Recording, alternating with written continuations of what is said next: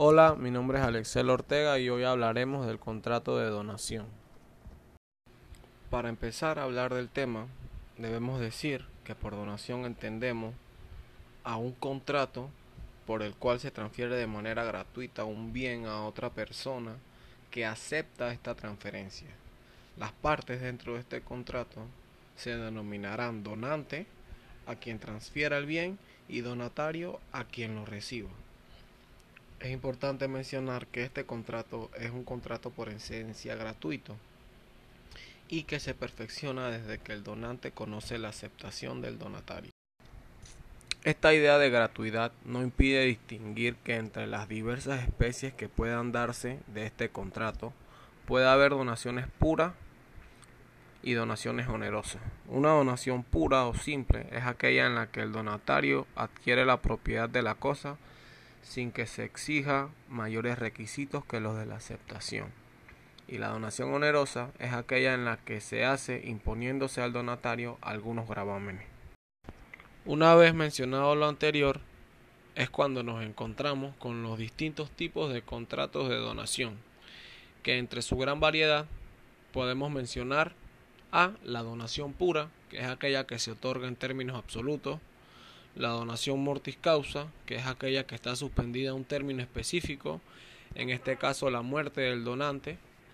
También tenemos a la donación condicional, que es la que depende de un acontecimiento incierto, y la donación entre cónyuges o consortes, que es aquella que se hace un cónyuge a favor del otro.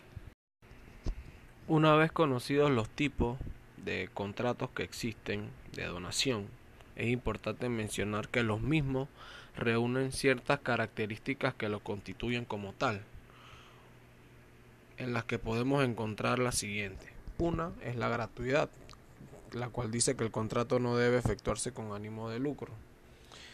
La segunda es que este debe ser un contrato principal, que no dependa de otro contrato para existir. La tercera es que es irrevocable.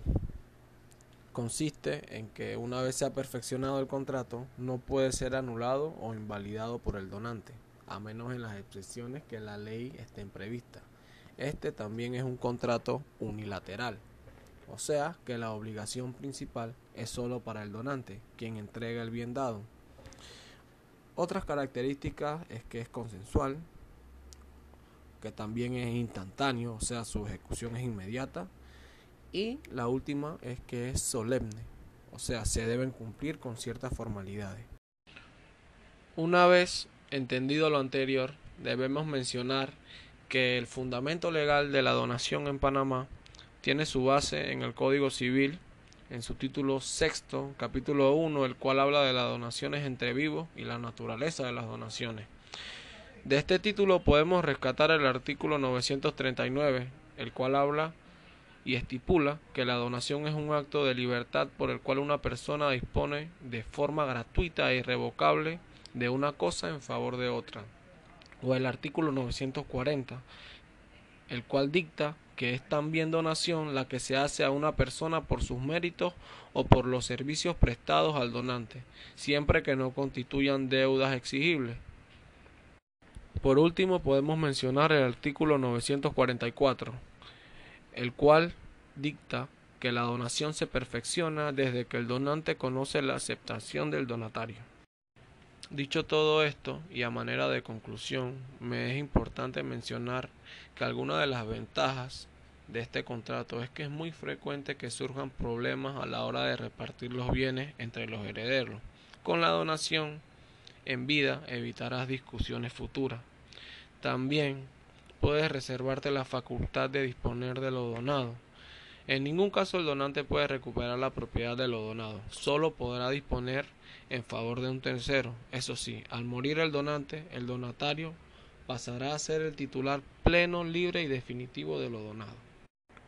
Una desventaja que podemos mencionar es que es fundamental estar segura que el objeto de la donación no se va a necesitar en el futuro, pues como regla general lo que se dona se pierde, es decir, sale del patrimonio del donante.